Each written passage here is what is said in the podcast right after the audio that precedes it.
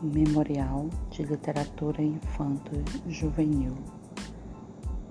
É a oitava aula, sendo a quinta remota, com a temática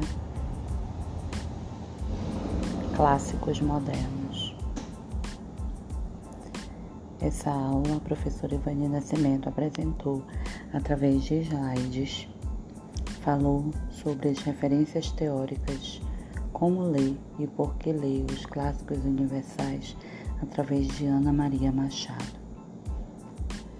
Falou sobre as referências teóricas, apresentou Fadas no Divã e sobre os clássicos modernos, falando um pouco sobre o final do século XIX, a invenção da infância, livros publicados especialmente para um público infantil obras que conquistaram todas as idades, a idade de ouro da literatura infanto-juvenil, que vai da segunda metade do século XIX até a Segunda Guerra Mundial, de 1914 a 1918.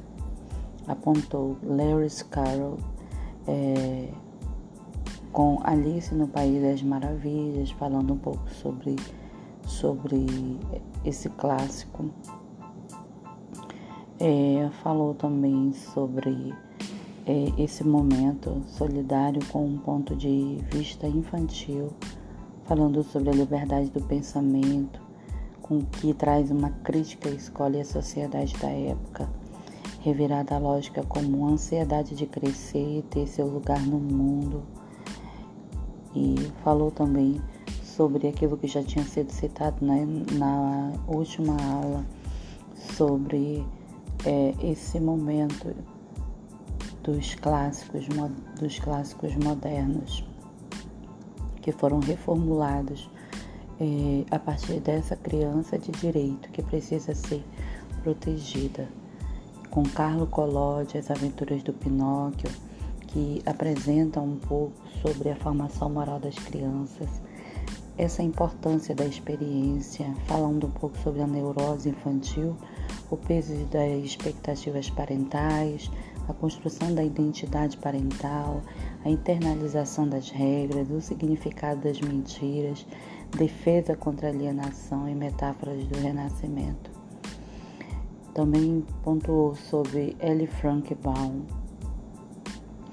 é, em O Mágico de Oz que vai falar também sobre esse novo conto de fadas, essa a função paterna a partir da modernidade, mostrando o pai idealizado da primeira infância, reconhecimento da fragilidade desse pai, a construção da autonomia e a busca da autoridade dos pais para crescer.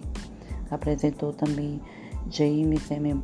Barrier com Peter Pan, que vai falar sobre essa infância é, como um paraíso esse desejo de crescer, apresentando uma mãe ideal para os filhos, o filho ideal para as mães, o papel da mãe na construção da paternidade, os aspectos reais e simbólicos da função materna, a nostalgia nos cuidados maternos, a criança despótica, o olhar do outro como um espelho, e apresentou também Alan Alexander Muni, que apresenta sobre Wine de Poe, é, apresentando sobre com este, com este conto sobre o investimento familiar na educação das crianças, sobre esse valor da educação moderna, a lógica do pensamento infantil, animismo, egocentrismo, a compreensão literal da linguagem, a importância do diálogo com as crianças.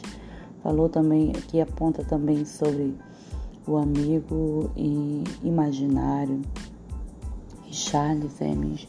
É, Shaw, que apresenta já os é, penúltimos, que no caso é, apresenta a infância remanescente na vida adulta, a neurose na infância, através das tirinhas, através de, do, por exemplo, da Mafalda e do Charlie, a separação do mundo entre os adultos e as crianças.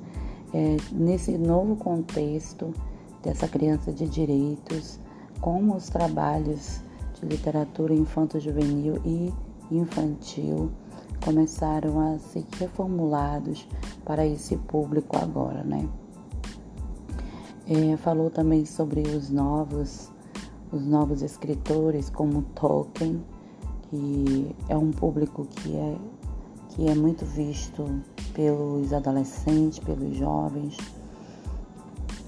que apresenta o Senhor dos Anéis, é, os, os, os livros, a história inicialmente escrita para os filhos do autor. Então, é, através de toda uma pesquisa que ele realizava, também apresentou C.S. Lewis com as Crônicas de Nárnia, que são também histórias inspiradas na conversa com Tolkien, influência da mitologia e da religião, e aponta um mergulho nas fantasias e seres fantásticos, apresentando essa luta entre o bem e o mal, o medo e a superação do medo. Ali nós também, também vamos ver com Kino a Mafalda, as tirinhas da Mafalda, é, apresentando essa infância remanescente na vida adulta, apresentando as neuroses da infância, essa separação de, mundos entre a criança e o adulto, é, esse refúgio na fantasia. Apresenta também os adultos como crianças e William B. Watterson com Calvin e Haroldo. Muitas histórias é, que são conhecidas, J.K. Rowling, que vai também mostrar o seu trabalho já desde 97 até 2007, que é, o, é os livros do Harry Potter, que fala já sobre a expansão do papel escola, da escola na socialização, vai falar sobre uma atitude crítica dos adolescentes voltada para esse público mais adolescente. É, Bom, para mim foi uma aula de conhecimento também, apesar de que muitos desses contos que foram pontuados na aula eu ainda não os li, porque não me chamaram atenção.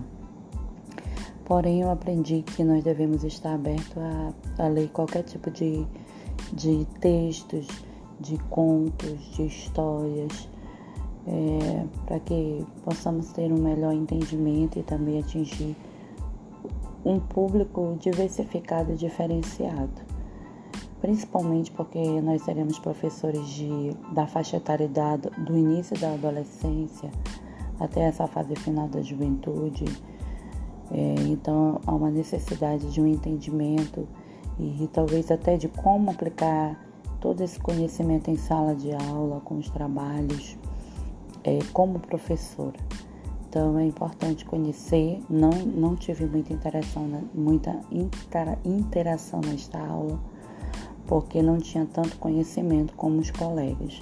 Mas achei interessante a temática de cada um e como tudo isso foi abordado dentro de cada livro, de cada obra. É, a professora terminou com um dizer ou uma citação. É, que diz assim: essas classificações não podem funcionar como barreiras, como sabe todo leitor rebelde que descobre sua vocação leitora e sai inventando o seu próprio roteiro, ainda mais quando se trata desses autores que ficaram como marcos, Ana Maria Machado. E assim foi a oitava aula. Obrigada.